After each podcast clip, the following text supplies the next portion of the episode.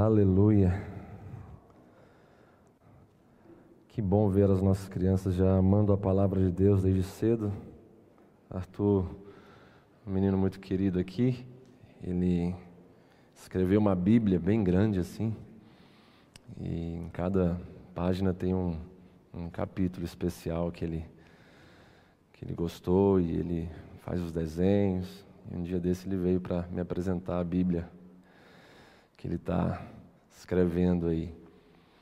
Não debaixo de uma revelação estranha, mas debaixo de algo que é puro do coração de uma criança, que está entendendo a Bíblia, está expressando esse entendimento através da escrita, do desenho. Muito bom mesmo. Aos pais, fica o incentivo para que é, encorajem os seus filhos, ensine-os a orar, para que eles possam em breve estar aqui orando também. E nós queremos gerar aqui uma comunidade de crianças cheias da unção de Deus, cheias do Espírito Santo de Deus. Crianças que vão orar pelos enfermos e os enfermos serão curados. Crianças que vão profetizar, que vão sonhar, que vão ter visões nos últimos dias, conforme diz as Escrituras Sagradas. Amém? Quero convidar aqui na frente o e a Alessandra, que estarão apresentando a filha deles, a Ayla. Vou convidar minha esposa aqui também, para me ajudar.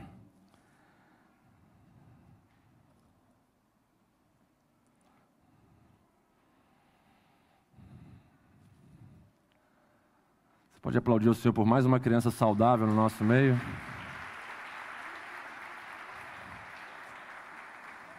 Sejam bem-vindos, família. Nós nos alegramos com a vida de vocês, com a vida da Ayla, pelo nascimento saudável, pela saúde dos pais, da Yasmin também, como irmã. E como nós temos dito aqui, eu quero frisar bem: o coração das crianças é de quem chega primeiro. E não no aspecto do tempo, mas no aspecto da qualidade também. Então, que o coração da Ayla possa ser tomado por inteiro pela palavra de Deus, pelos ensinamentos de Cristo Jesus, pelo testemunho de vocês, né? pelas virtudes de Deus na vida de vocês.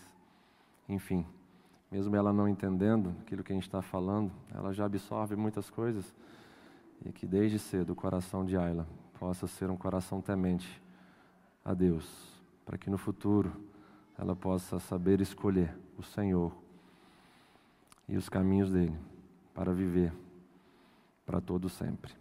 Gostaria de convidar a igreja para estender suas mãos aqui, para a gente orar, abençoando essa criança linda. Amém? Pai, nós queremos te agradecer pela vida da Ayla, por ela estar aqui nessa noite, Deus, pelos pais que revelam o temor do Senhor também ao trazê-la aqui. Queremos abençoá-la, Deus, para que ela possa seguir em frente nessa caminhada com muita saúde. Que o Senhor possa livrá-la de todo mal. Que o Senhor possa, Senhor, fazer crescer no coração dela, desde cedo, a fome e a sede por justiça. Em nome de Jesus. Que tu possas, ó Deus, dar ao Evânia, Alessandra, continuar concedendo a eles sabedoria, Pai, para educar, criar essa criança no caminho para que no amanhã ela jamais venha se desviar dele. Em nome de Jesus. Amém. E amém. Vem cá, Ayla.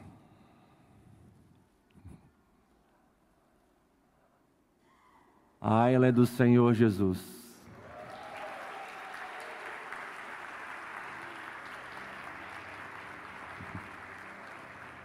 Olha aí, Ayla. Olha a sua igreja. Diga oi pro pessoal.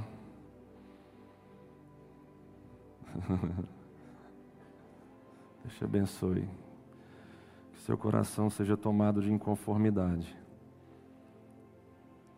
Para que você leve a esse mundo o conhecimento da boa, perfeita e agradável vontade de Deus você nunca se amolde a esse mundo. Quero profetizar que você será uma inconformada para a glória de Deus. Em nome de Jesus. Amém. Deus abençoe família. Prazer em revê-los, prazer tê-los aqui novamente conosco. Deus abençoe. Quero convidar vocês. Na verdade, antes, queria chamar aqui o pastor Rodrigo. A gente preparou uma canção hoje aqui. Quantos de aqui já foram abençoados? Principalmente aqueles que são da minha geração, assim, de 40 anos para cima ou para baixo, se não for muito, muito tempo, vai lembrar do que eu estou falando. Quantos aqui já foram abençoados pela banda cristã Oficina G3? Muita gente, né?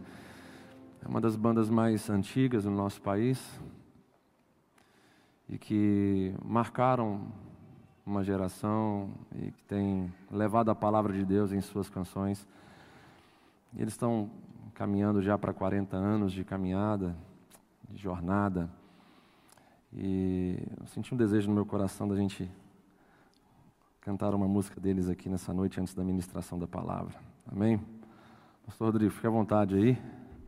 Com a banda.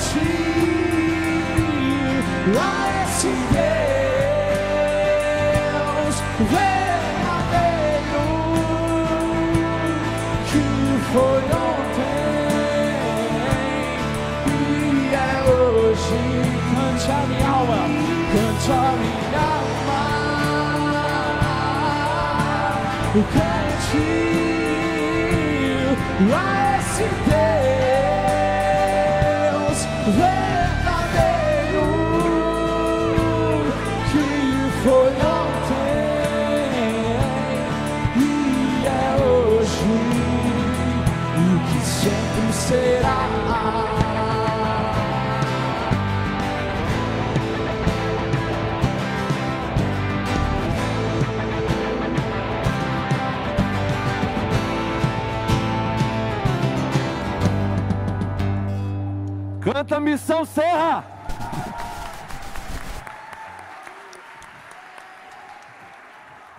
Aleluia.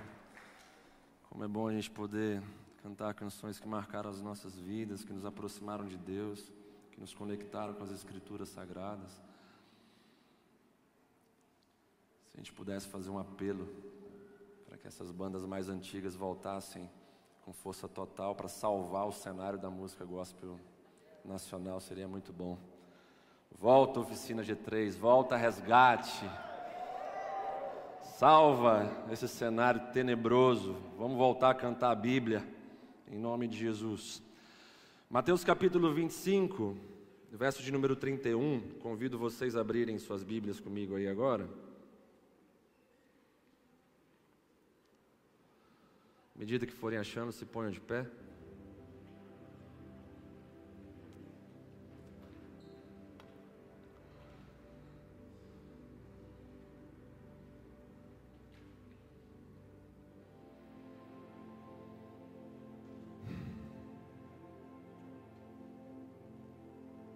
Dá uma respirada bem funda assim nessa hora. Nós vamos voar agora. Em que, pastor? Nas asas do conhecimento do alto, do santo dos santos. Nós vamos ir para lugares altos, acima do medo, acima da dor, acima da ignorância, acima da religiosidade é para onde a palavra de Deus nos leva. Ela nos leva sempre para lugares altos.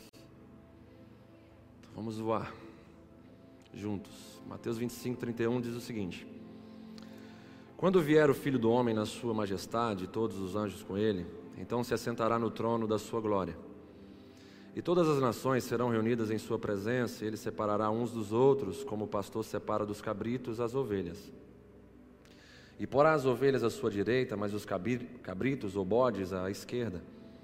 Então dirá o rei aos que estiverem à sua direita: Vinde benditos de meu Pai, entrai na posse do reino que vos está preparado desde a fundação do mundo. Porque tive fome e me destes de comer, tive sede e me destes de beber, era forasteiro e me hospedastes, estava nu e me vestistes, enfermo e me visitastes preso e fostes me ver. Então perguntarão os justos: Senhor, quando foi que te vimos com fome, te demos de comer, ou com sede e te demos de beber? E quando te vimos forasteiro, te hospedamos, ou nu e te vestimos? E quando te vimos enfermo ou preso e te fomos visitar? O rei respondendo lhes dirá: Em verdade vos afirmo que sempre que o fizestes a um desses meus pequeninos irmãos, a mim o fizestes. Então o rei dirá também aos que estiverem à sua esquerda: Apartai-vos de mim, malditos, para o fogo eterno preparado para o diabo e os seus anjos. Porque tive fome e não me deste de comer, tive sede e não me deste de beber, sendo forasteiro, não me hospedastes, estando nu, não me vestistes, achando-me enfermo e preso, não fostes me ver. E eles lhe perguntarão: Senhor, quando foi que te vimos com fome, com sede, forasteiro, nu, enfermo, ou preso e não te assistimos? Então lhes responderá: Em verdade vos digo que sempre que o deixaste de fazer a um destes mais pequeninos, a mim o deixastes de fazer. Irão estes para o castigo eterno, porém os justos para a vida eterna. Podeis vos assentar.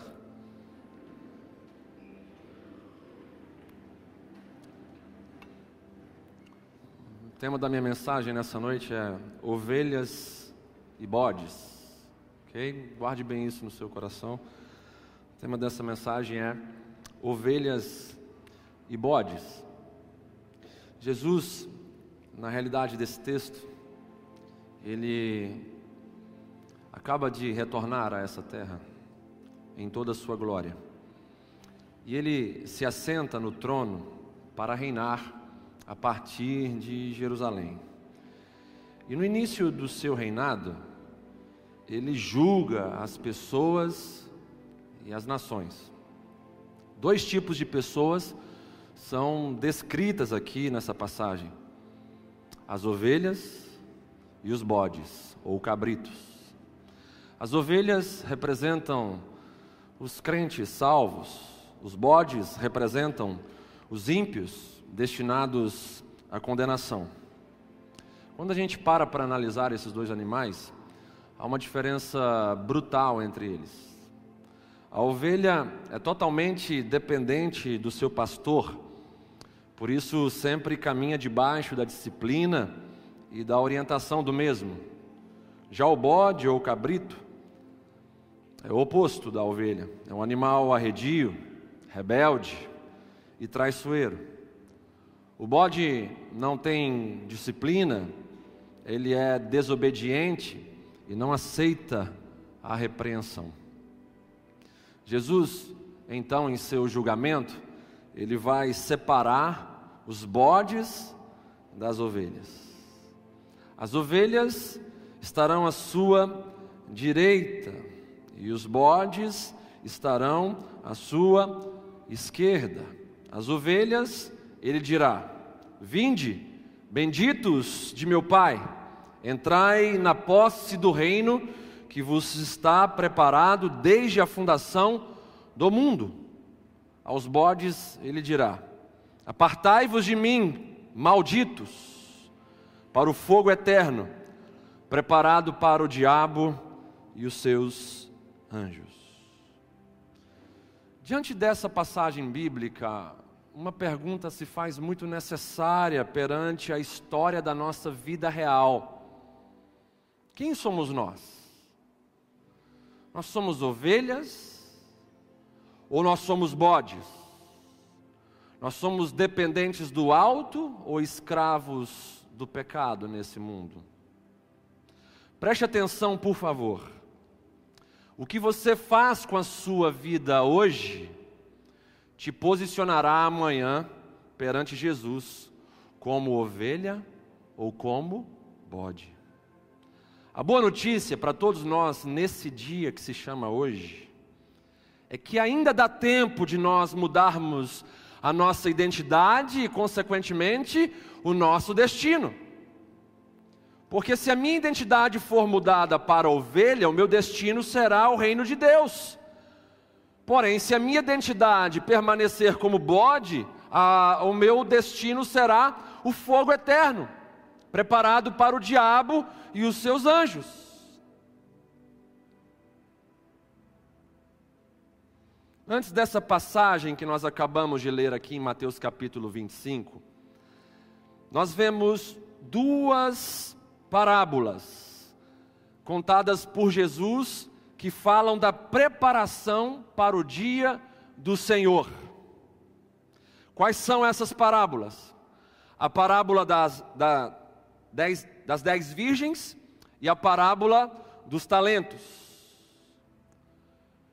Nós vemos então que o preparo está sendo divulgado pelo próprio Cristo, para que nós, na realidade do grande julgamento, não venhamos a estar despreparados. Ele conta duas parábolas para preparar as nossas vidas para o texto que nós estamos pensando nele hoje. Como se ele estivesse dizendo: por favor, prestem atenção nas lâmpadas de vocês, não deixem essas lâmpadas se apagarem com o óleo do meu espírito. Por favor, valorizem os talentos que eu dei para vocês, os dons, capacitações, habilidades. Não enterrem tudo isso, mas multipliquem para a minha glória, porque cada vez que multiplicarem, cada vez que manter, mantiverem essa lâmpada acesa, vocês estarão revelando a identidade de alguém que está vigilante e que não será pego de surpresa, que não será condenado nesse grande dia, da qual nós estamos pensando aqui nessa noite. Diante dessa realidade protetora, preventiva, que Jesus nos fala no capítulo 25, nessas duas parábolas anteriores ao texto que estamos compartilhando agora, como está a nossa lâmpada? Nas proximidades da meia-noite. E o que é a meia-noite? É o horário de maior escuridão sobre a terra. Quando é que Jesus vai voltar? à meia-noite, conforme diz a parábola das dez virgens. Ou seja, no tempo de maior escuridão sobre toda a terra. Qual é a nossa função então? Para nos prepararmos para esse grande e terrível dia do Senhor. Grande e maravilhoso será para as ovelhas, terrível será para os bodes. Como nos preparar perante a parábola das dez virgens? Enchendo as nossas lâmpadas com o óleo do Espírito. E o que significa isso? Encher as lâmpadas com o óleo do Espírito cultivar um relacionamento íntimo com Deus. Somente dessa forma você vai encher a sua lâmpada. Quando você viver próximo de Deus. Nas margens não dá para encher a sua lâmpada, na religiosidade não dá para encher a sua lâmpada. Tentando fingir ser alguém no domingo e ser outra pessoa durante a semana, isso não dá para encher a sua lâmpada.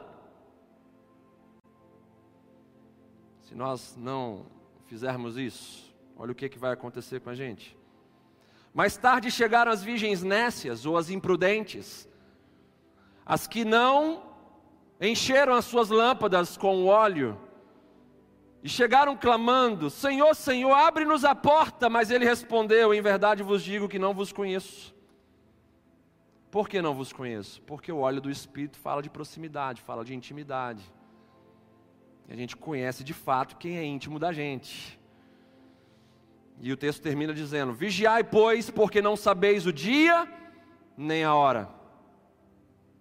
Irmãos, se nós não enchermos as nossas lâmpadas, o que representa uma lâmpada? A estrutura da nossa relação com Deus, a estrutura da nossa espiritualidade. Se nós não enchermos isso com a presença do Espírito Santo, com a intimidade com o Todo-Poderoso, nós iremos dar de cara com a porta. A porta fechada. Olhando para a parábola dos talentos, como estão os nossos talentos hoje que Deus nos deu? Deus deu talentos para todos nós aqui. Não existe ninguém nessa reunião que não tenha um talento de Deus uma habilidade natural que Deus deu para você, não apenas para ganhar dinheiro, mas para abençoar pessoas, para expandir o reino dele, para curar uma geração doente, para levar esperança para os desesperançados. Diante da parábola dos talentos, nós vemos que a um, o Senhor deu cinco talentos, e ele multiplicou e trouxe mais cinco. A outro ele deu dois, e ele multiplicou também, e ele trouxe mais dois. E a outro ele deu um. E para esse que ele deu um, esse servo, que é chamado de servo inútil na parábola, ele pega e enterra esse talento. E quando o Senhor volta para fazer as prestações de conta, texto vai dizer: E o servo inútil, lançai-o para fora nas trevas, ali haverá choro e ranger de dentes. Nós precisamos urgentemente fazer o bom uso daquilo que Deus tem dado para nós e multiplicar todos esses talentos para a glória dele para edificação de pessoas, para restauração de casamentos, para reposicionamento de jovens perdidos, para o crescimento da igreja dele. Nós precisamos fazer bom uso desses talentos, porque nós iremos prestar contas desses talentos. E quando eu estou enchendo a minha lâmpada, eu estou desenvolvendo o meu relacionamento íntimo com Deus. Quando eu estou multiplicando os meus talentos, eu estou crescendo em autoridade, eu estou crescendo em testemunho, eu estou então me fortalecendo através do meu serviço. Uma pessoa parada é uma pessoa que está atraindo para si infecções. Uma pessoa que está se movimentando no reino está atraindo para si edificação, maturidade. Por isso, uma das questões que a gente sempre levanta aqui enquanto pastores no meio da juventude em especial é o que? Você precisa fazer algo para Deus, porque se você não fizer nada, você vai se tornar um crítico de carteirinha aqui no meio do, do culto. Que assim como água parada dá dengue, um crente parado dá problema para si e para os outros. Passa a observar só o que está acontecendo de errado. Não vê o valor da liderança, da palavra, da presença, o privilégio de adorar a Deus, só está olhando para o outro e vendo os defeitos dos outros. Quer saber de uma coisa? Toda vez que você olhar para o outro, você vai achar defeito nele. Assim como você é defeituoso também. Certa vez um jovem chegou para um pastor e disse bem assim: Eu quero sair da igreja. O pastor falou para ele: Por quê? E ele disse: Porque aqui eu só vejo hipocrisia. Não dá para ficar nesse lugar aqui não. E aí aquele pastor chegou e pegou duas taças de água, assim como essas, e deu para aquele jovem falando assim: dê durante o culto três voltas na igreja aí. E aquele jovem achou estranho, né? E disse: Poxa, beleza, depois disso posso sair da igreja? Pode, pode sair. Então aquele jovem pegou, os copos estavam cheios de água e teve que tomar muito cuidado, ficar prestando atenção o tempo inteiro aqui para não cair nenhuma gota. Ele foi e tal. E aí ele chegou e entregou para o pastor. O pastor perguntou para ele o seguinte: O que, que você viu de errado na igreja enquanto você estava carregando os copos cheios de água? Ele falou: Nada. E o pastor disse para ele: Enquanto você não tiver nada para fazer, no meio da igreja, a única coisa que você vai ser tendencioso a criticar, a achar, serão problemas. Quanto mais você foca no serviço a Deus, na comunidade, na igreja, menos você vai se atentar nos problemas. Quem está entendendo isso aqui, diga amém. Por isso que eu estou falando da parábola dos talentos. Quanto mais você cultiva esse talento, menos tempo você tem para ficar ouvindo fofoca dos outros. Menos tempo você tem para ficar pecando.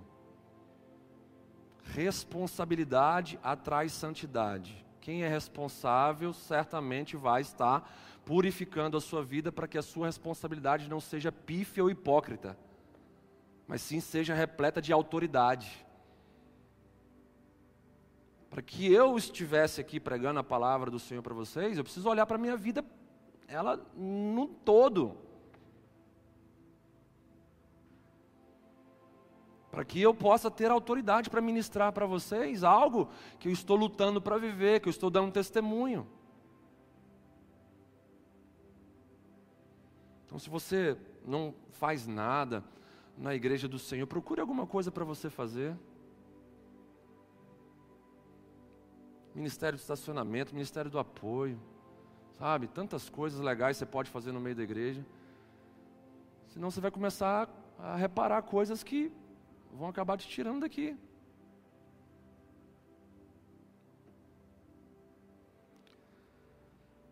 Eu quero desafiar todos vocês a observarem o tempo que nós estamos vivendo hoje. Qual é o tempo que nós estamos vivendo hoje, igreja? Nós vivemos dias proféticos. Nós vivemos dias de sinais de Deus revelados a nós. Diante de nós está uma pandemia, diante de nós, diante de nós está o Pix. Recentemente está o Papa com declarações polêmicas. Que vão contra as escrituras sagradas. O que que tudo isso tem a ver com o tempo que a gente está vivendo, pastor? Pandemia, um grande sinal de Deus. Lucas capítulo 21. Dias que antecedem a volta de Jesus vão acontecer. Pandemias. Pix, o que é o Pix? Você pode ficar despreocupado, pode fazer o seu Pix, pode, sabe, pagar e, e comprar, sem problema.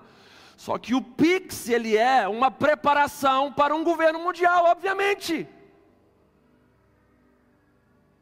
Para se ter um governo mundial, tem que se ter uma moeda mundial. E com o Pix você não tem mais necessidade de cifras. Papel moeda. Eu compro com um Pix lá da China, cai na hora para o cara lá, agora.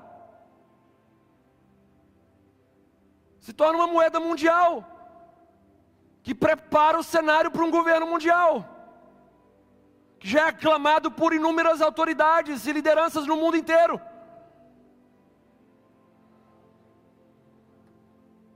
Aí vem uma grande liderança mundial também, demonstrando em sua fala uma flexibilidade para com aquilo que Deus não aprova.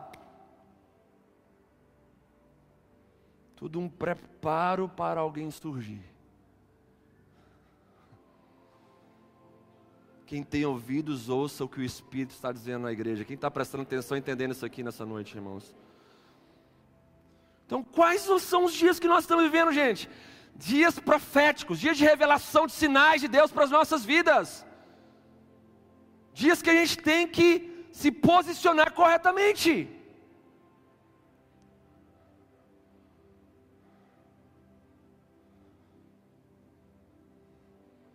Sabedoria é viver à altura do tempo que nós estamos inseridos, irmãos. Sabedoria é viver de forma preparada para enfrentar o tempo que nós estamos vivendo. Diante disso, sabe o que eu tenho que falar com os irmãos nessa noite é responda a esse tempo corretamente, irmãos. Responda a esse tempo, igreja, em nome de Jesus. Responda aos sinais que Deus está revelando para você, em nome de Jesus. Prepare a sua vida para o grande e terrível dia do Senhor.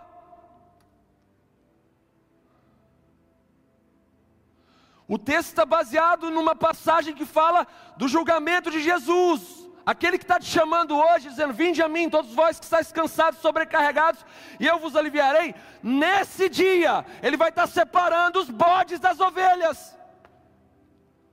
Ele vai julgar você.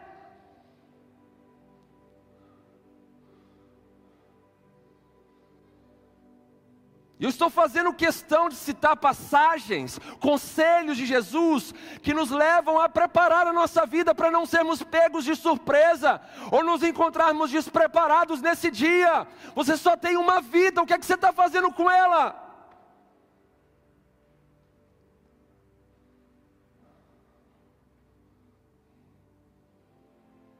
De acordo com Isaías capítulo 26, verso número 9, preste atenção nisso aqui. Isaías 26, verso 9 vai dizer que quando as disciplinas de Deus são derramadas sobre a terra, os moradores dessa terra são convidados a reordenar as suas vidas, a colocar em ordem as suas vidas. Qual o propósito do sofrimento, pastor? Qual o propósito dessa pandemia? Qual o propósito de tanta dificuldade que a gente está vivendo no Brasil, no Espírito Santo, na Serra, no mundo? Olhando para as Escrituras, o propósito é reordenar as nossas vidas. E esse é o propósito. Colocar em ordem o seu casamento, colocar em ordem sua vida espiritual, colocar em ordem sua relação com o dinheiro, com o pecado, com o mundo. Colocar em ordem a sua relação com o seu próprio corpo. Isso é aprender justiça. Não perca tempo em nome de Jesus. Se você não aprender agora, sabe o que, é que pode acontecer? Amanhã a sua serviço pode endurecer e a sua vida ser destruída para sempre. Sabe de uma coisa? Essa comunidade ela tem uma característica muito grande de transição. Por aqui passam muitas pessoas, passaram inúmeras pessoas nesses dez anos de comunidade. Muitas pessoas no começo começam a olhar e falar assim: eles estão falando a verdade. É disso que eu preciso para viver uma vida correta diante de Deus. Só que vai passando uma semana ou outra, a pessoa vai então percebendo que ela não está tão afim de mudar, de entregar, de sacrificar, de abandonar o pecado e o mundo. Aí, o que, que ela faz? Para que, que eu vou ficar lá todo domingo tomando pancada do pastor Igor? Vou sair fora. Mas essas pessoas, elas saem com a consciência, gritando, dizendo assim: no dia que você quiser viver uma vida correta com Deus, você já sabe onde você vai procurar. Quem aqui tem essa história? que um dia ouviu, recuou e depois voltou para cá. Tem alguém assim com história parecida? Amém. Gente, só que o perigo nessas questões de você ficar recebendo direcionamentos, o que é que você tem que fazer, que não é a minha opinião, não é a minha sugestão, é a palavra de Deus, é o que Deus quer para você, é o seu Criador, é o que Ele deseja para você. Quando você vive numa vida de ouvir a verdade, ser desafiado a obedecer e você não se posiciona, a sua cerviz, seu pescoço, sua consciência passa a se endurecer. E o texto de Provérbios 29, 1 vai dizer o seguinte: o homem que muitas vezes ele é repreendido, ele é exortado, endurece a cerviz, e então será destruído de repente, sem que haja cura. Esse é o problema de você ficar ouvindo a verdade, a verdade, a verdade e não responder a verdade. Sabe, eu sei que eu posso estar falando isso aqui para cristãos que estão ouvindo a verdade pela milésima vez, sendo convidados ao arrependimento pela não sei quantas vezes. Gente que está com os mesmos pecados na vida, um tanto de tempo, um tanto de anos, que come na mão do diabo, ele bota a tentação e vê você comendo com prazer e dando risada na sua cara, dizendo assim: come, seu crente idiota. porque ele é zombador, ele é nosso adversário, ele tem prazer de falar mal da gente diante de Deus.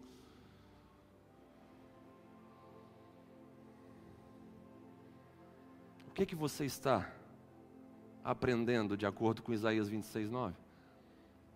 O propósito é aprender a reordenar minha vida. Deus está disciplinando a terra, irmãos. Ele criou o coronavírus? É óbvio que não. Como não criou a AIDS? Tudo fruto da perversão do homem. Só que ele tem a primazia, a soberania, o controle sobre o tempo. E foi para esse tempo que ele liberou então a condição para vivermos essa pandemia. Precisamos aprender urgentemente a colocar em ordem as nossas vidas, irmãos. Sabe, não espere uma enfermidade grave, não espere algo terrível sobre a sua saúde para você começar a colocar em ordem a sua vida. Não espere uma tragédia para começar a colocar em ordem a sua vida. Eu me lembro do, de um filme do Will Smith, que é Sete Vidas. Alguém já assistiu esse filme aqui, Sete Vidas? Aí ele vacila num acidente de trânsito, acaba levando a morte de uma família inocente e tal. E aí ele passa a viver a sua vida de forma diferente apenas para compensar o erro que ele cometeu. E algo que custou muito sacrifício, que custou, sabe, muito dele, que passou por muita dor, muito sofrimento. Mas foi o que ele definiu para que ele pudesse ter uma consciência mais tranquila. Não dependa de situações trágicas. Sabe? Eu vejo que Deus ele tem prazer de plantar um crente em cada família. Quem tem parente crente aqui, gente? Às vezes você nem sabe se você tem e Deus já está salvando esse parente já. Amém? Às vezes está salvando agora na internet aí, ó. Receba Jesus. Sei que seu coração está cheio de fome e de sede dele. Ele quer te salvar, quer te restaurar por inteiro. E assim, como é impactante para alguém ouvir assim de um parente seu, uma avó, uma mãe, um pai. Estou orando pela sua salvação. Estou orando para que você volte. Estou orando para que você tenha a sua vida restaurada. Sabe? Eu estava vendo um vídeo essa semana do PM Gabriel Monteiro e ele foi para fazer uma abordagem perto de um baile funk. E ele parou um jovem e falou assim: Cara, por que, que você está aqui? Ele falou: Ah, não sei, cara, tal, prazer e tal. Bom, aí ele, de uma hora para outra, falou assim: você tem mãe que é crente, assim, que ora por você? Ele falou: Sim. E assim, aquele menino foi começando a murchar diante dele. Ele falou assim: Rapaz, às vezes eu estou sendo instrumento de Deus aqui na sua vida para você não entrar nesse baile aí violento. Resultado: o menino no final do vídeo falou assim, cara, quer saber de uma coisa? Eu vou embora para casa. Não vou entrar nesse baile aqui não. Então assim, Deus está falando com a gente hoje e eu creio que você está ouvindo Ele. Então você pode obedecer a Deus por intermédio dessa relação com a voz dele. Não, sabe, se arrisque a, a viver situações é, perigosas para que você possa ouvir a voz de Deus. Ele sabe que quando não consegue acessar o seu coração por intermédio da palavra, da pregação, ele sabe o que usar, as ferramentas dele, para trazer você para perto dele, para trazer você de volta. Vamos aprender então, ouvindo a voz do Senhor nessa noite, amém, irmãos? Amém, igreja? De acordo com o sermão profético de Jesus, o tempo que nós estamos vivendo, ele está projetado para que nós venhamos a dar testemunho de Cristo aqui nessa terra. O tempo que nós estamos vivendo é um tempo, como eu disse, de sinais que estão antecedendo a volta de Jesus. E lá em Lucas capítulo 21, nós vemos o seguinte: imagina, gente, talvez você não entenda isso ainda. Por que, que a gente está vivendo esse tempo? É por acaso? Não, é pelo propósito de Deus. Lá em Lucas capítulo 21, no sermão profético de Jesus, ele vai falar que esse tempo que a gente está vivendo é planejado por ele. É necessário que essas coisas primeiro aconteçam, ele vai dizer. Que coisas são essas? Epidemias, guerras, revoluções. Então esse tempo é planejado, esse tempo é programado. Ele vai dizer o seguinte: mas o fim não será logo. Ou seja, tem um programa de acontecimentos que vão se cumprir ainda. Ou seja, está no programa, é programado. No verso de número 13, ele vai dizer o seguinte: E isto vos acontecerá. Isto o quê? A pandemia. Para quê? Para que deis testemunho. Então, esse tempo que a gente está vivendo, ele é planejado. Tem que acontecer primeiro isso. Ele é programado, mas o fim não será logo. Ele é projetado. Isto vos acontecerá para que deis testemunhos. Testemunho. E esse tempo que a gente está vivendo, ele é premiado para aqueles que perseverarem até o fim. Quando vai dizer no verso de número 28 de Lucas, capítulo 21, ora, ao começarem essas coisas a acontecerem, erguei a vossa cabeça, exultai, alegrai-vos, porque a vossa redenção se aproxima.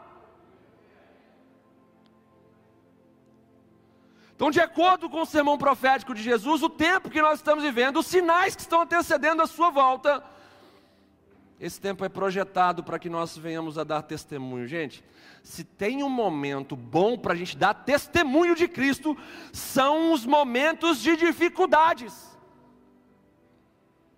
Para a glória de Deus, nenhum membro dessa igreja morreu de Covid. Para a glória de Deus, eu não me lembro de nenhuma criança morrer no parto. Para a glória de Deus, a gente não tem nenhum irmão mendigando o pão, morando debaixo da ponte. Pode aplaudir ao Senhor Jesus por isso aí? Bem forte mesmo.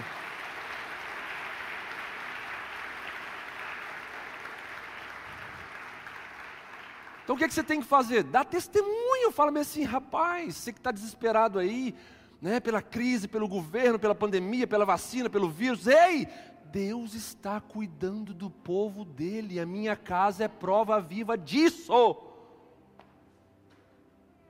Deus está guardando, protegendo, direcionando, provendo as nossas necessidades.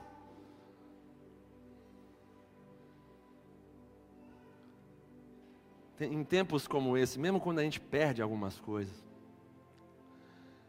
é fundamental que a gente testemunhe como Jó testemunhou. E quando Jó perde a família, os bens, a saúde, a mulher vem contra ele dizendo: amaldiçoa o teu Deus e morre. Jó então revela que tudo o que ele tinha e que ele realmente precisava era o Senhor. Deus deu, Deus tirou, louvado seja o nome do Senhor. Nu eu vim, é, nu eu vim esse mundo, nu eu voltarei. Muitas vezes Deus permite que a gente perca algumas coisas para saber o quanto nós temos dele. Porque, para ser sincero, irmãos, Tem gente dentro da igreja evangélica nacional que, se perder um emprego, larga Deus. Que se perder um namorado, uma namorada, larga Deus. Revela o quanto eles têm de Deus. Nada.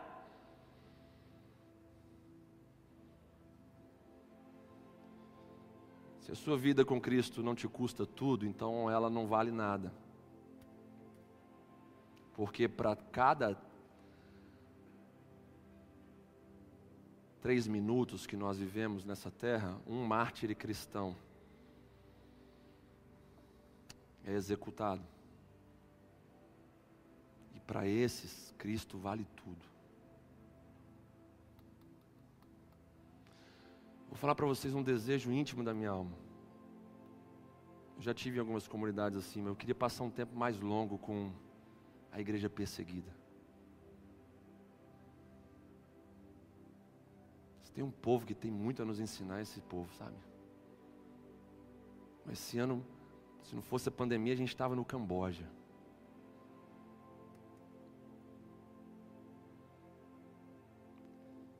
Só queria sentar e ouvir essas pessoas. No Camboja, o que mais me toca é a história de uma menina de 10 anos,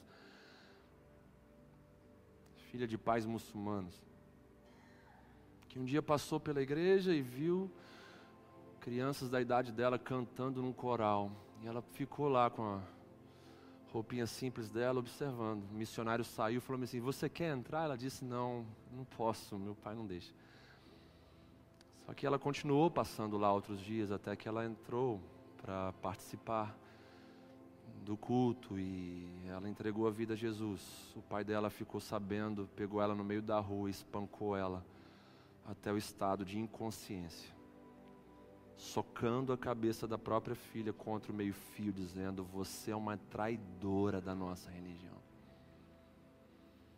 O pessoal da igreja ficou sabendo, pegou aquela menina, trouxe para a casa do missionário e ela alternava momentos de lucidez e inconsciência, e toda vez que ela acordava, Nesse dia que ela foi espancada pelo pai, ela estava realizando um sonho na vida dela que era cantar no coral da igreja junto com as amiguinhas com o mesmo vestido branco que a tia dela tinha dado para ela. E então ela acordava e falava bem assim: Cadê o meu vestido? E ela dormia. Aí ela acordava e dizia: Cadê o meu vestido? O que eu estava cantando na igreja. E ela dormia pela terceira e última vez. Ela acordou e falou: Tia, cadê o meu vestido? E a tia dela falou assim: Por que, que você quer o seu vestido? Ele está todo cheio de sangue. E ela disse: Tia, porque quando eu dormia, eu via Jesus me chamando para estar com Ele. E do mesmo jeito que Ele sangrou por mim um dia, eu queria mostrar o meu vestidinho branco, cheio de sangue para Ele também. Sabe, irmãos, histórias assim fazem a gente ficar constrangido muitas vezes. Se eu pudesse passar, pelo menos na rua que essa menina foi espancada, visitar a igreja que ela estava frequentando, isso para mim já vai ser um marco na minha vida cristã. Por que, que o céu vai ser o lugar mais interessante do universo? Por causa de gente corajosa. Pô. Gente de verdade, gente que amou a Jesus, a Deus, com todo o seu coração. Gente que não se vendeu para o mundo, não vendeu a sua alma. Pô, sabe, a gente precisa ser lógico também. Parece que o diabo ele está tão impregnado na sociedade que ele consegue convencer pessoas que mesmo perante a exemplos trágicos, continuam querendo o mesmo estilo de vida de pessoas que com a sua morte disseram assim: ei, não tenta isso não, isso aqui dá BO dos piores possíveis. O que a Amy Winehouse, a linda cantora britânica, cheia de potencial, falou para a gente com a morte dela, definhando como uma caveira. E muitos aí querem o mesmo que ela. Não, eu quero dinheiro, fama, eu quero ter relação íntima com quem eu quiser. Eu quero ter status, poder, bens materiais. Ela tinha tudo. E com a morte dela, ela está falando o quê? Ei, gente, não busquem isso. Porque se fosse bom, eu estava viva dando curso de realização pessoal até hoje. Mas ele é o pai da mentira, né? Ele consegue convencer até mesmo as pessoas que ele não existe. Mas aqui nessa comunidade ele está derrotado no nome de Jesus Cristo. Mesmo falando que me odeia, que odeia essa igreja, que quer destruir a gente. Você tem um testemunho que a gente tem que levar muito a sério e se alegrar em Deus, é o testemunho do inferno sobre nós. Onde é que está o diabo falando para as igrejas aí que odeia, que quer matar, quer destruir? Grande parte joga o jogo dele. Grande parte dele deixa ele falar no microfone. Continuando, queridos. De acordo com Mateus capítulo 3, verso 10, eu estou trabalhando agora, nesse momento da minha mensagem, aspectos de preparação. Eu falei da parábola das dez virgens, da lâmpada, dos talentos, eu falei desse tempo que a gente tem que entender que é um tempo feito para que a gente possa então colocar em ordem as nossas vidas. Eu falei do sermão profético de Jesus, que fala que esse tempo é projetado para que a gente venha dar testemunho dele, ao invés de a gente ficar dando testemunho de murmuração, de reclamação das coisas. De acordo com Mateus 3, verso 10, o machado já está posto à raiz das árvores. Irmãos, isso tem que gerar temor e tremor nos nossos corações. O texto vai dizer: já está posto o machado à raiz das árvores, toda árvore que não produz bom fruto é cortada e lançada ao fogo. Note bem que o machado é posto à raiz das árvores. Para não ter, não tem mais, não tem segunda chance, não tem, sabe, é, é, barganha, não tem mais nada. E qual é a nossa função diante desse texto? O texto que vai dizer lá no início do capítulo 3: Arrependei-vos, porque está próximo o reino dos céus. Ou seja, um princípio está estabelecido aqui. Como é que eu vou preparar minha vida para encontrar o reino dos céus? Me arrependendo. De que maneira? Constantemente. Coração que tem um arrependimento dentro de si, jamais vai ter o pecado estacionando lá dentro. Porque o arrependimento vai dizer: olha só, você pode até passar por aqui, pecado, mas aqui você não estaciona. Porque eu vou gerar tristeza nesse coração e vai se arrepender e vai botar você para fora daqui.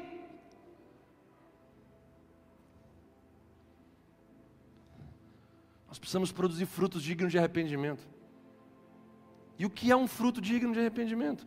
é você chegar e abandonar algo que não é agradável a Deus hoje, e amanhã você não passar por lá de novo e ficar querendo pegar isso na sua vida, é você passar por outro caminho, nem olhar para lá, ou seja, fruto digno de arrependimento. Você está mudado, você não mais tem essa velha prática na sua vida. O machado já está posto à raiz das árvores. A árvore que não produz bom fruto é cortada e lançada ao fogo.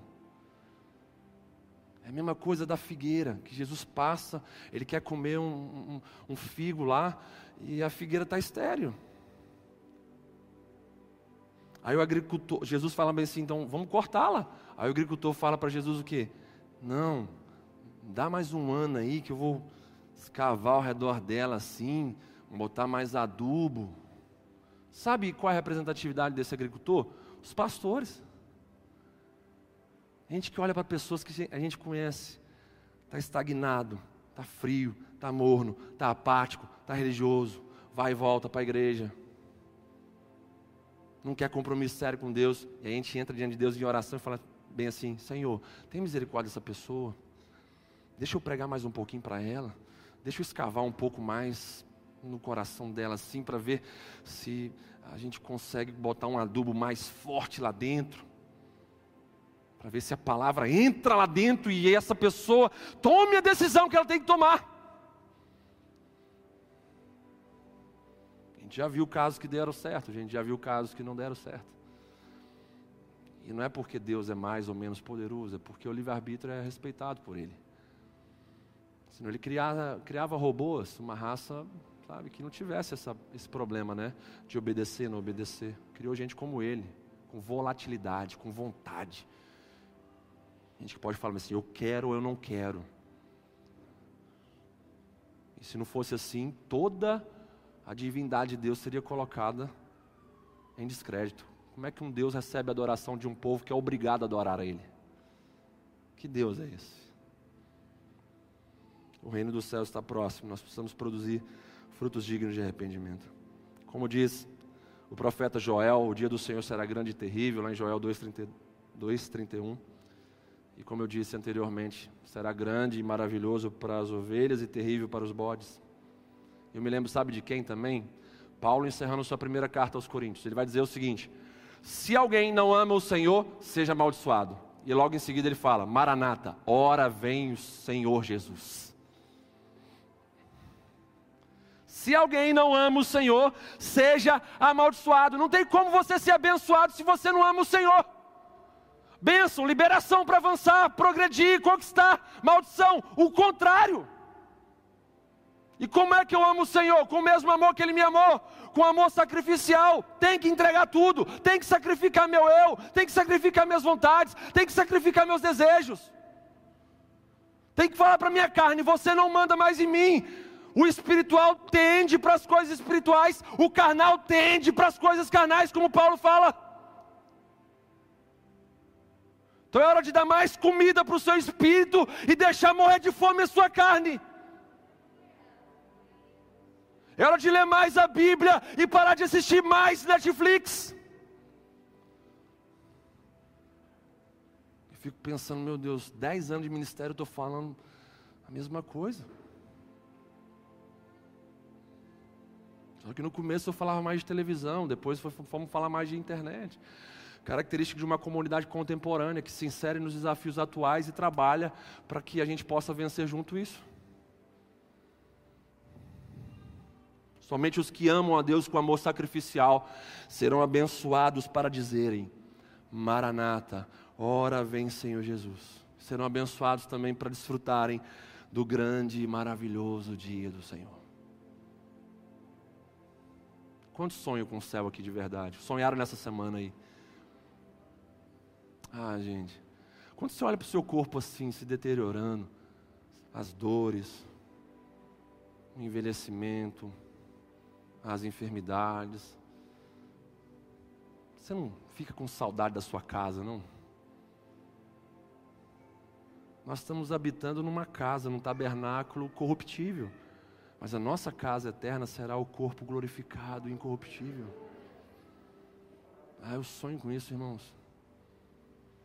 Lembra que eu pedi para vocês lerem a primeira carta de Paulo aos Tessalonicenses? Uma igreja que tinha uma esperança viva eles aguardavam a volta de Jesus, aguardavam a ressurreição de seus corpos. É isso que a gente tem que aguardar. Se a sua esperança estiver voltada para as coisas dessa terra, as Escrituras dizem que você é o mais infeliz ou a mais infeliz de todos os homens, de todas as mulheres. Nossa esperança tem que ser eterna, irmãos. Eterna. Espere novos céus e nova terra. Esse texto, Jesus já voltou, está sentado no seu trono, reinando. E aquele que foi julgado pelos homens, agora ele senta para julgá-los.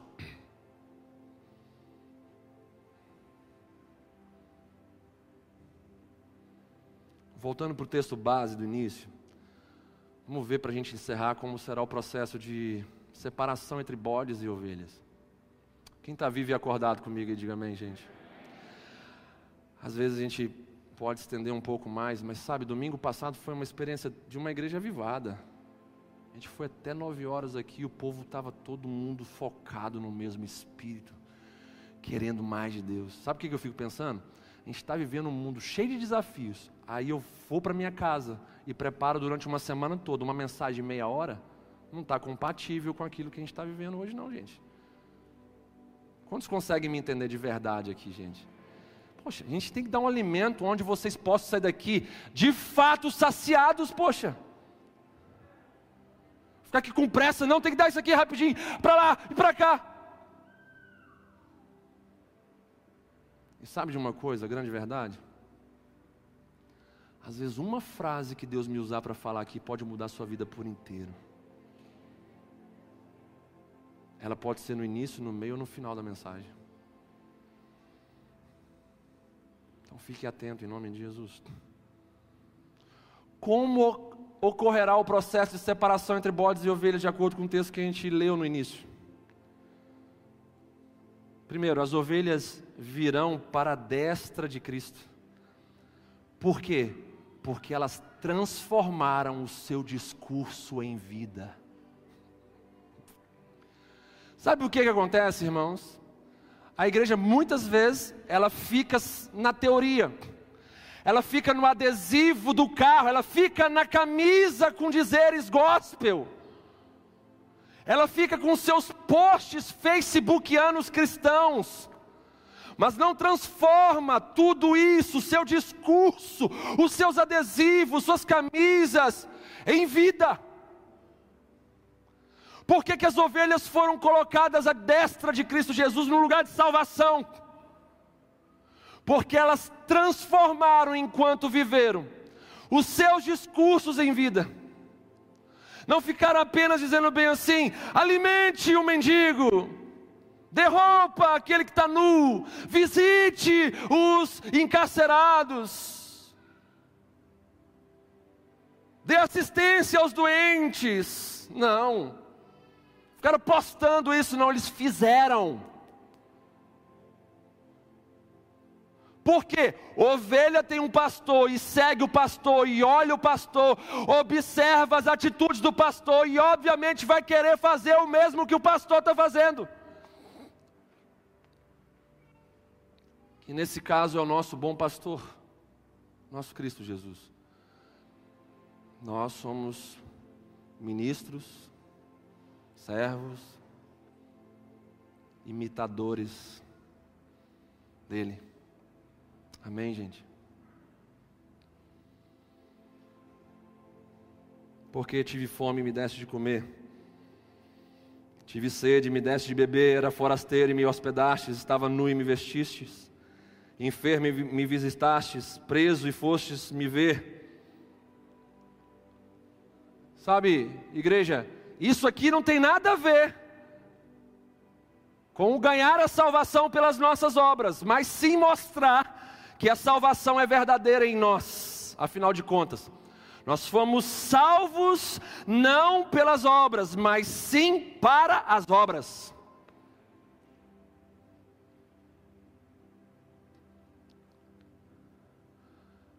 A grande questão aqui das ovelhas à destra de Cristo Jesus, no lugar de salvação, é o seguinte: é que viveram o Evangelho de fato. Que não ficaram só na conversa. Eles viveram de fato. Eles praticaram o que Jesus fez aqui enquanto passou por essa terra. Eles foram em direção aos necessitados, eles foram cura para uma geração doente. Que fé é essa que você chega aqui e recebe uma mensagem, senta na sua casa, trabalha, fala para ninguém, não ajuda ninguém, vê o necessitado do lado, não faz nada, na sua família não faz nada, na igreja não faz nada. Que fé é essa? Fé sem obras é morta.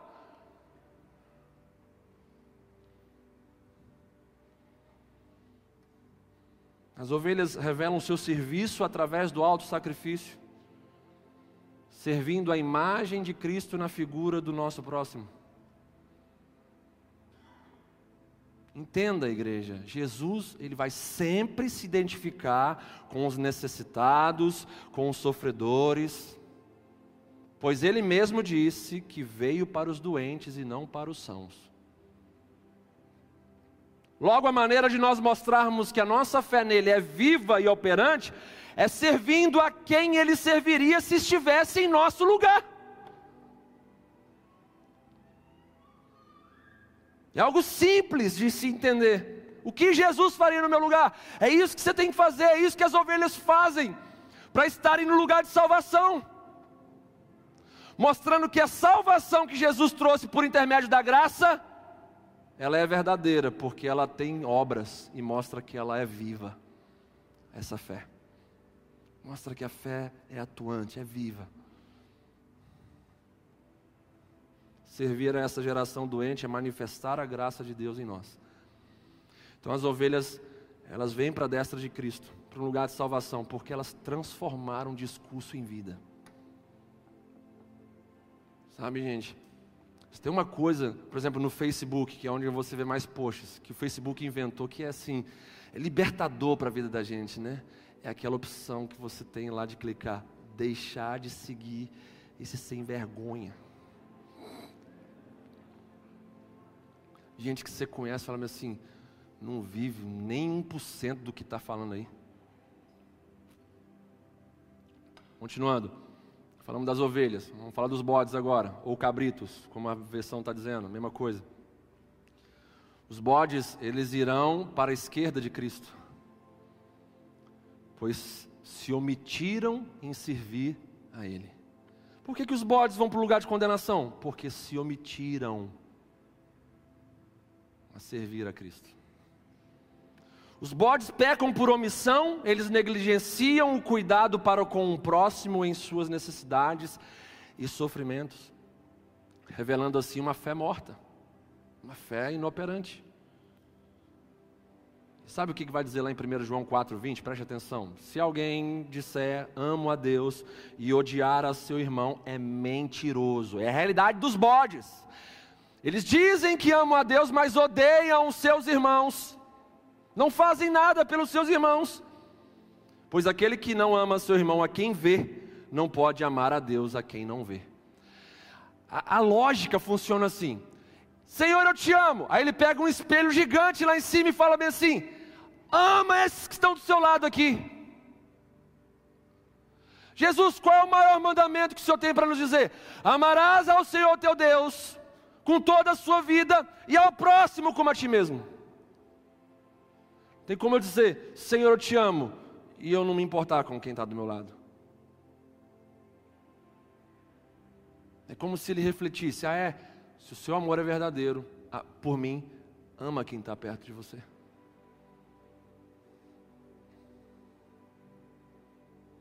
Desamparar os pequeninos, necessitados, é deixar claramente de servir a Cristo e revelar a qualidade da nossa fé. Gente, o que, que envolve a realidade da igreja, por exemplo? Igreja cuida de pessoas. Igreja cuida de gente.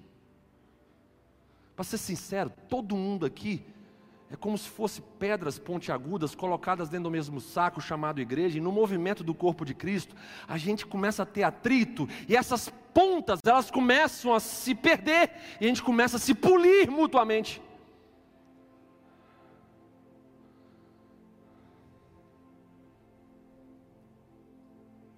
As pessoas, isso é importantíssimo para a gente guardar em nossos corações. As pessoas não serão julgadas nesse dia por Jesus, pelo seu desempenho na adoração.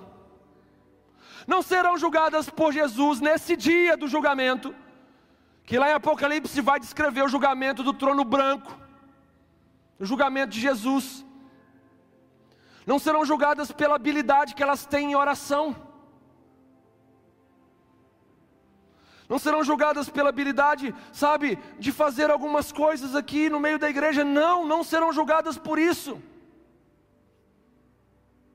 mas serão julgadas por aquilo que fizeram pela sua geração. Pela sua geração. Geração envolve pessoas ocupando o mesmo tempo, o mesmo espaço. E a nossa função numa geração é marcar esse tempo, esse espaço, através do marcar as pessoas que ocupam esse tempo, esse espaço junto com a gente. Cuidado com o pecado da omissão, irmãos irmãs, igreja do Senhor. Saber o que você deve fazer e não fazer. E aqui eu volto lá atrás, na dura, na dura serviço. o que você sabe que deve fazer e não faz. O que você está deixando de fazer? O que você está deixando de fazer? Por último, o julgamento de Cristo resultará em alegria e punição eterna. Irmãos, céu e inferno são realidades palpáveis. Palpáveis. Ah, pastor, tem problema não se eu não quiser servir a Jesus, né? Eu vou morrer e vou virar purpurina aí no universo e tal, e vou virar uma poeirinha. Não. Tanto céu e inferno serão existências conscientes. Esse dia, esse dia do Senhor, grande e terrível, será de luz para uns e de trevas para outros, dia de gozo para uns e dia de tormento eterno para outros. Só há dois destinos, igreja: céu de glória e inferno de fogo, não tem purgatório. Ou você vai para um lugar de alegria eterna, ou vai para o castigo eterno, ou você vai para um lugar de comunhão com o Senhor, ou para um lugar de tormento com o diabo e com seus anjos.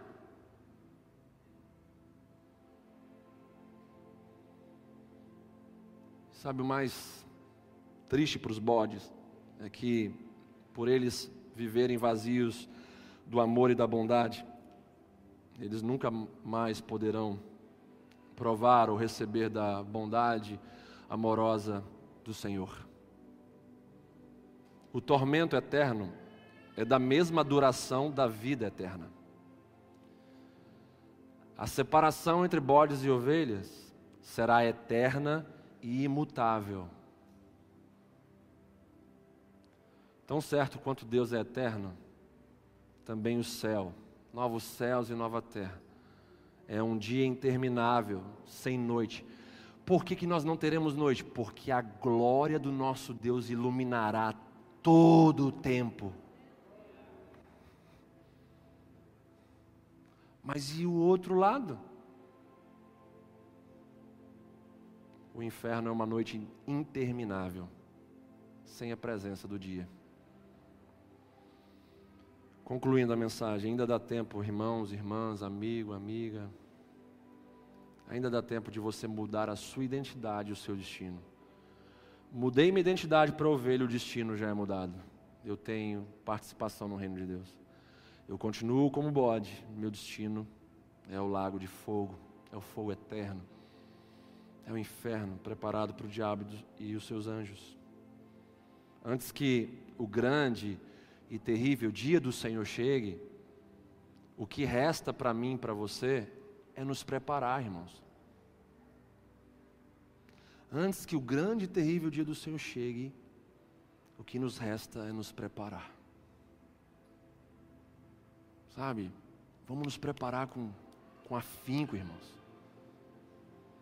Eu sou formado na área de educação física, de fisiologia. A gente sabe os resultados de um treinamento físico, os, o bem-estar que se alcança com algumas semanas de treinamento, você já fica preparado para uma série de coisas na sua vida que antes você tinha dificuldade de fazer, de dormir, de executar e agora não tem mais. Vamos nos preparar, vamos treinar mais, treinar duro, até o sangue mesmo. Vamos dar o nosso melhor em nome de Jesus, porque esse cenário do julgamento de Jesus, ele ainda não está presente. Ou seja, o que, é que eu tenho que fazer agora? Me preparar para ele. Eu não posso saber de algo tão sério e continuar com a minha vida tão inerte. Eu preciso mudar. A não ser que eu seja masoquista, que eu ame a dor, que eu ame a perda, a destruição.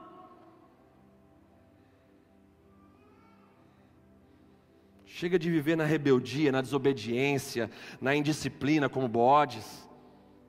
Vamos viver como ovelhas. As ovelhas, conforme diz João 10, elas ouvem, conhecem a voz de Cristo e o seguem. Olha só que passagem incrível para a gente encerrar essa mensagem. Se eu sou ovelha, eu ouço, eu conheço e eu sigo a Jesus. Toda ovelha que segue Jesus segue o seu exemplo e por isso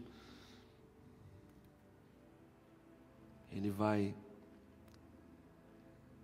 imitar a Jesus na figura de servo de seus irmãos pequenos, frágeis. É tempo de nos prepararmos, nos inserindo na necessidade do outro. Sabe como isso é transformador para as nossas vidas, irmãos? Quando você se insere na realidade de alguém que está necessitado, você está servindo a Jesus.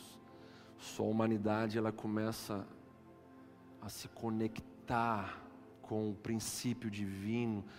Você passa a, a viver algo celestial nessa terra você passa a ser o exemplo máximo de Cristo para quem você está ajudando ali. Se você está com dor, a sua dor já é dissolvida ali, misturada, já começa a perder intensidade, porque você está dentro da vida de alguém. Isso é o cristianismo, irmãos. O cristianismo não é você chegar na igreja domingo, sentar no banco por duas horas, cantar, louvar, entregar o dízimo, ouvir mensagem e ir embora, não. Isso aqui não tem nada a ver com a totalidade do cristianismo. Isso é uma parte do cristianismo.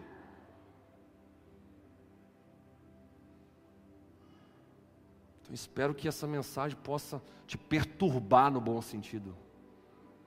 Mensagem boa é aquela que você sai do culto e fala assim: caramba, passou uma patrola em cima de mim aqui.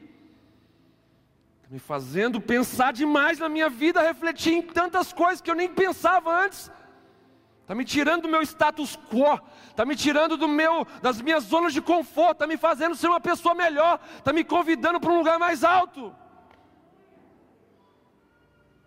É isso que muda. Ontem eu pregava numa igreja, e assim, enquanto a mensagem ia penetrando, a gente vai vendo as diferentes reações, gente chorando ali e ali, sabe? E jovens se levantando, olhando para mim, dizendo-me assim: sou bode. Eu não aceito repreensão dura assim na minha vida, não. Deus corrige a quem Ele ama. Aí vem a teologia maldita da prosperidade, falando assim: Deus enriquece, até pingar a riqueza a quem Ele ama. Não que Deus não tenha poder de enriquecer, de abençoar irmãos materialmente, mas quem é pai corrige. E Deus é o nosso maior exemplo de pai. Que o discurso se transforme em vida.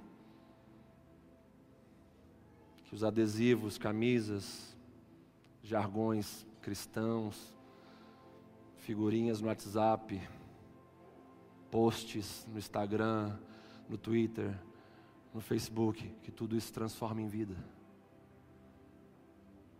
Chega de falar, vamos viver. O maior evangelismo que a igreja tem que fazer hoje com o mundo é o evangelismo com as ações. O mundo está nos escutando com os olhos. Ou você vive o que você prega, ou você jamais será ouvido. Vamos ficar de pé em nome de Jesus.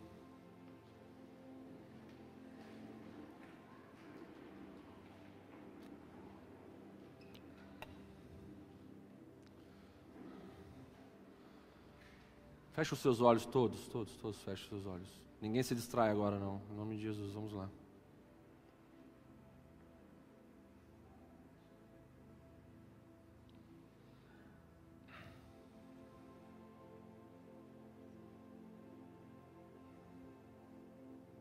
Pense nessa palavra, pense no que Deus falou com você nessa noite.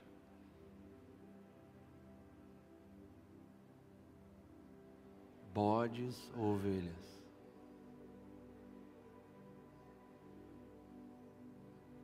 pessoas não, que não fazem o que sabem que devem fazer, ou pessoas que transformam o discurso em vida. Pessoas que transformam desejos em atitudes.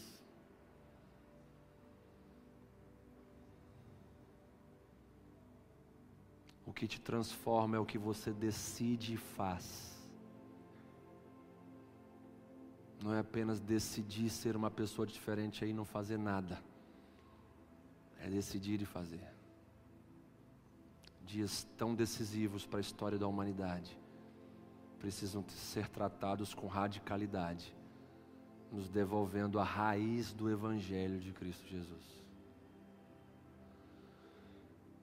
Eu quero fazer um convite muito especial para você que quer mudar a sua identidade e, consequentemente, mudar o seu destino. Você que está em casa, no trabalho, onde o seu dispositivo te conecta conosco, que quer fazer isso também. Fique à vontade. Nós queremos encerrar orando por pessoas decididas e que estão fazendo algo diferente para mudarem suas vidas por inteiro. Eu quero convidar vocês que desejam mudar de identidade, que estão falando, Senhor, essa palavra é para mim. O Senhor me encontrou aqui nesse lugar, o Senhor encontrou meu coração, o Senhor falou comigo. O Senhor me envolveu com essa palavra, o Senhor está me preparando para aquilo que é tão importante, essa transição do corruptível por incorruptível, ou seja, desse corpo caído, dessa era caída, para um corpo glorificado, para novos céus e nova terra, para viver contigo para sempre. Ei, é para você que está entendendo que você tem que tomar essa decisão hoje que você é como eu, uma neblina que hoje está aqui e amanhã não está mais. Para você que está entendendo que essa é a oportunidade da sua vida, não é mais uma na sua vida, porque você não pode garantir que vai ter outra, porque ninguém pode afirmar que vai estar tá vivo amanhã, porque nós não somos donos do amanhã. Eu quero orar por pessoas que de fato desejam fazer como aquela menina do Camboja entregar a vida a Jesus, mesmo sabendo que enfrentaria a fúria de um pai, mas ganharia aquilo que nada nesse mundo poderia oferecer a ela: uma nova identidade, um propósito eterno, um destino glorioso para viver para sempre com Cristo Jesus. O que é seu de verdade é o que é seu para sempre. Nada que você tem nesse mundo é seu para sempre, porque não vai com você. Depois que você morrer, agora tudo que você constrói em Deus, em seu relacionamento com Ele, isso vai para sempre com você. Então o que é meu, o que é seu, embora agora.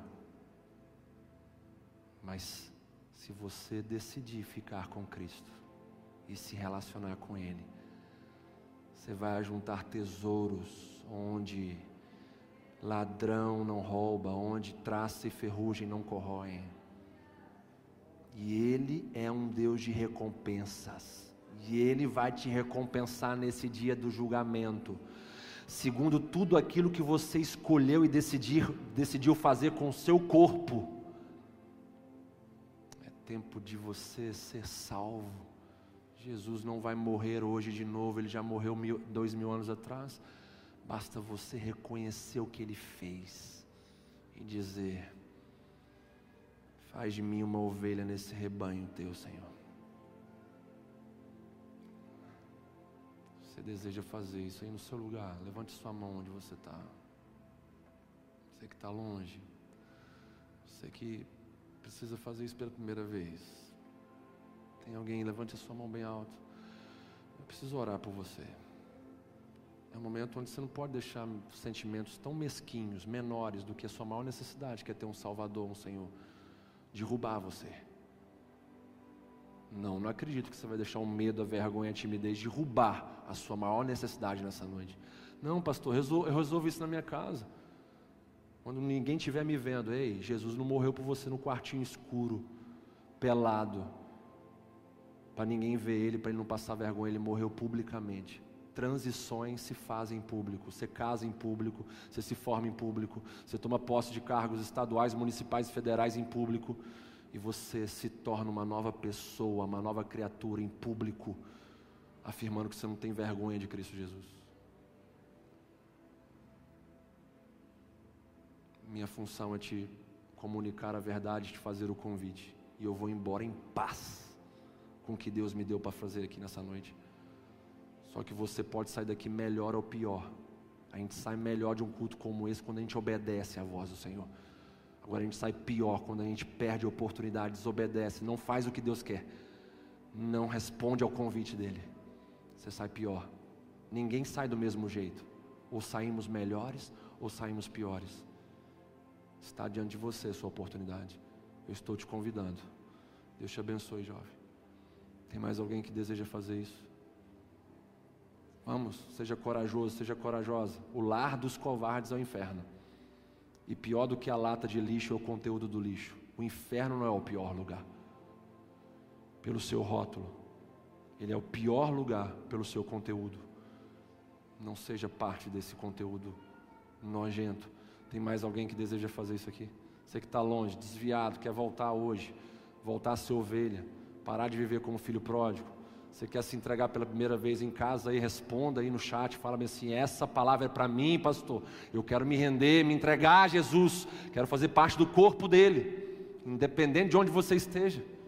Tem mais alguém assim que deseja fazer isso nessa noite? Levante bem alto a sua mão, em nome de Jesus, como esse jovem levantou, com toda a sua coragem. Se tiver mais alguém, levante bem alto. Isso.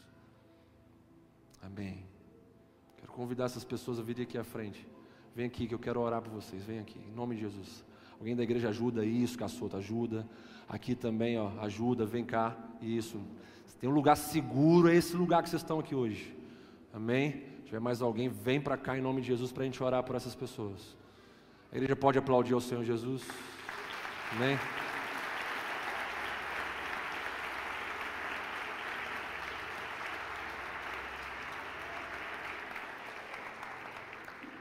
Agora faz o seguinte, ao invés de olhar para o relógio e falar bem assim, está demorando, estenda suas mãos para cá.